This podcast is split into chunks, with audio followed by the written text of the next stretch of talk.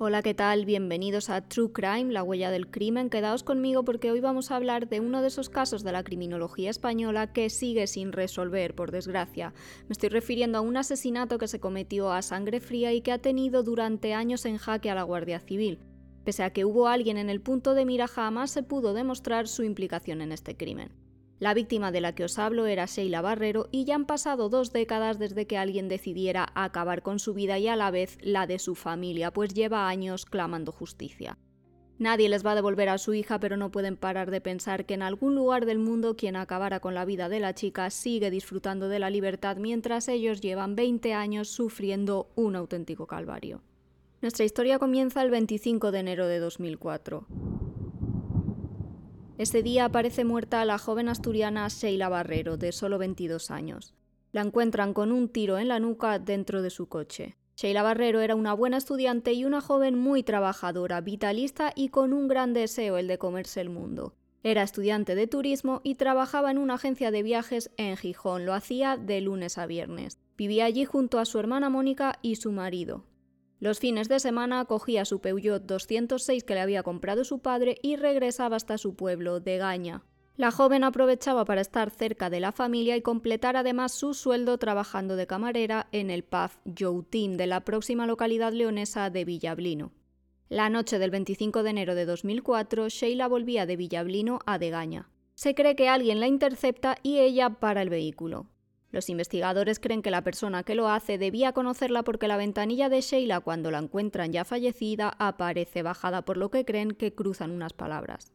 Además, dentro del coche encuentran agua en la parte posterior del vehículo, lo que les hace pensar que esta persona había podido incluso entrar al interior del coche, pues ese día llovía creen que la persona en cuestión se sentó justo detrás del asiento del conductor, detrás de Sheila, que la agarró por detrás y desde ahí le pegó un tiro en la parte posterior de la cabeza, un disparo que le saldría posteriormente por la ceja. Tras disparar a Sheila, creen que empuja su cuerpo hacia el otro asiento porque hay mucha sangre en el asiento del copiloto. Después se sienta donde el conductor y mueve el vehículo hasta la zona en la que aparece. Posteriormente vuelve a colocarla como estaba en el asiento del conductor, haciéndola pasar porque estuviera dormida. Tras matarla y dejarla en aquella posición, el asesino cierra las puertas del coche de Sheila y se marcha. El cadáver lo encuentra uno de los hermanos de Sheila, Elías. Aparca junto al coche de su hermana y va a buscarla, pero no puede hacer nada por su vida. Cuando llega, lamentablemente ya ha perdido la vida. Pero ¿quién era Sheila y quién ha podido querer arrebatarle la vida a esta joven? Se sabe que Sheila tenía en aquel momento una pareja intermitente llamada Teo. Por su carácter fuerte, ambos habían roto en varias ocasiones. Cuando ella muere, de hecho, iban a haberse dado una nueva oportunidad. Tenían comprados unos billetes para viajar a Tenerife en los carnavales. Por desgracia, aquel viaje nunca tendría lugar. Ese mismo día, de hecho, tenía una cita con Teo a la que nunca llegaría, pues fue asesinada horas antes. En el pub en el que trabajaba Sheila, sin embargo, aseguran que en esos momentos no tenía ninguna pareja, pero sí que había tenido relaciones esporádicas con un chico llamado Borja. Nada tiene que ver con el Teo que os he nombrado anteriormente. El día del crimen, dos amigos la dejan en el cruce. Son los últimos que ven con vida a Sheila. A partir de ahí, los investigadores creen que debió encontrarse con alguien conocido con quien habría mantenido una conversación. Se cree también que esta persona se subió al Peugeot de la chica y que le desterrajó un tiro desde la parte de atrás del coche. Tras matarla, como os he contado, cambió el cuerpo para poder mover el vehículo. Finalmente volvió a dejarla en el mismo lugar en el que la había disparado, en el asiento del conductor. En la escena del crimen, los investigadores descubren un proyectil del arma que creen que había disparado a la chica. Lo encuentran en el salpicadero. Apenas se había deformado pese a haber atravesado el cráneo de Sheila y haber impactado contra el cristal sin llegar a romperlo. Está en buenas condiciones y por tanto podría ser clave para tratar de desentrañar el caso. Los investigadores descubren que el arma que ha acabado con la vida de Sheila es una pistola de fogueo que ha sido modificada para matar. La policía se centra entonces en los sospechosos, busca rastros de pólvora en la gente, señal de que han disparado un arma. De las seis personas investigadas que tuvo en su día la policía, solo uno dio positivo. Estamos hablando de Borja, el chico con el que había tenido una relación esporádica, no Teo, con el que os recuerdo había comprado unos billetes para viajar al carnaval. En el coche también encontraron un periódico, un paraguas, una huella dactilar, una bufanda y fibras en esta última. Las fibras que se encontraron en esa bufanda parecían coincidir con una chaqueta que tenía Borja. Mientras tanto, someten a Sheila a la pertinente autopsia para determinar las causas de su fallecimiento y la misma dice que murió a causa del disparo, que entró por la parte posterior de la cabeza y salió por una ceja. No tenía lamentablemente ADN en las uñas por lo que no se defendió o no pudo. Todas las evidencias apuntan a Borja, pero no es suficiente para detenerle. Los investigadores necesitan un motivo para poder llevarlo entre rejas. Borja no fue al entierro de Sheila y posteriormente explicó que lo hizo para evitar que la familia pudiera hacerle algo. La policía tiene que investigar dónde estaba Borja la noche del crimen. A la hora de los hechos, según los padres de Borja, este dormía en Villaguer. La policía revisa entonces esa coartada y de los otros sospechosos.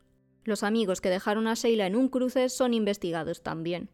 Dicen que ambos fueron directos a casa, pero se plantea una pregunta. ¿Pudo uno de ellos volver a recontrarse con Sheila tras dejar al otro en casa?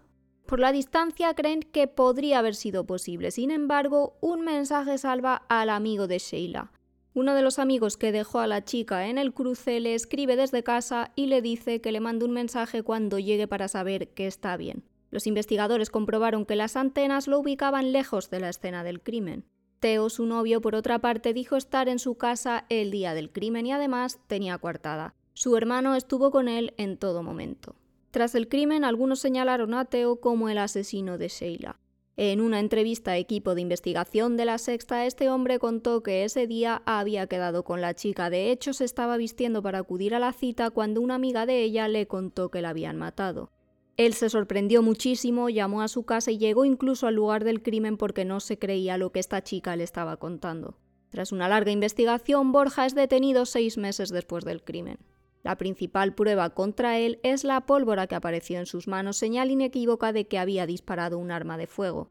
¿Qué explicó él para quitar hierro a esta prueba? Aseguró que había estado cazando con una escopeta. A Sheila, sin embargo, la habían disparado con un arma corta. Otra de las pruebas halladas en el coche fue una bufanda y, según la familia de la chica, no era suya. Debía pertenecer, por tanto, al asesino. Era negra y llevaba una flor, un libro y una cabra colgada de un arnés. Lucía, además, el lema Artes y Honor. Nunca se pudo determinar, por desgracia, a quién pertenecía esta prenda ni qué sentido tenían esos dibujos.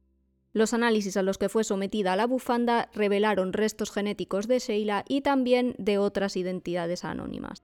Sin embargo, no coincidían con el de Borja, el principal sospechoso. El caso quedó finalmente archivado porque solo había indicios circunstanciales insuficientes para condenar a nadie.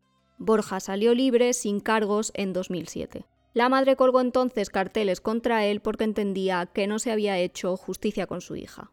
La familia de Borja y el propio Borja vivió desde entonces un auténtico infierno. Todos le señalaban por el crimen que sin embargo no se puede demostrar que cometiera.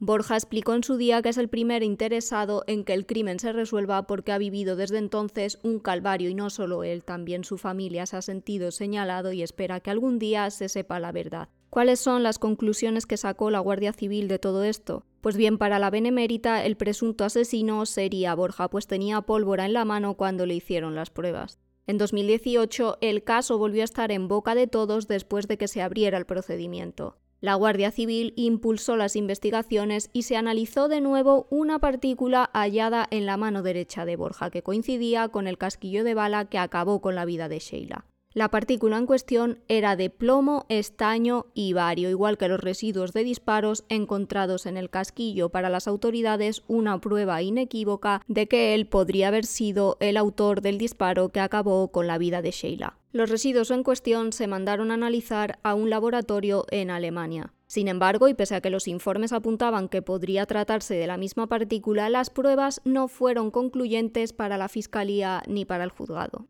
En 2020, la Audiencia de Asturias cerró el caso porque, según la jueza instructora, solo había sospechas insuficientes para condenar a Borja. Sobre la presencia de pólvora en las manos y en la chaqueta, el tribunal cree que podría tratarse de una transferencia o bien simplemente que la chaqueta hubiera sido contaminada cuando Borja se la entregó a la policía. Sostiene que si hubiera disparado, el número de partículas hallados sería mayor.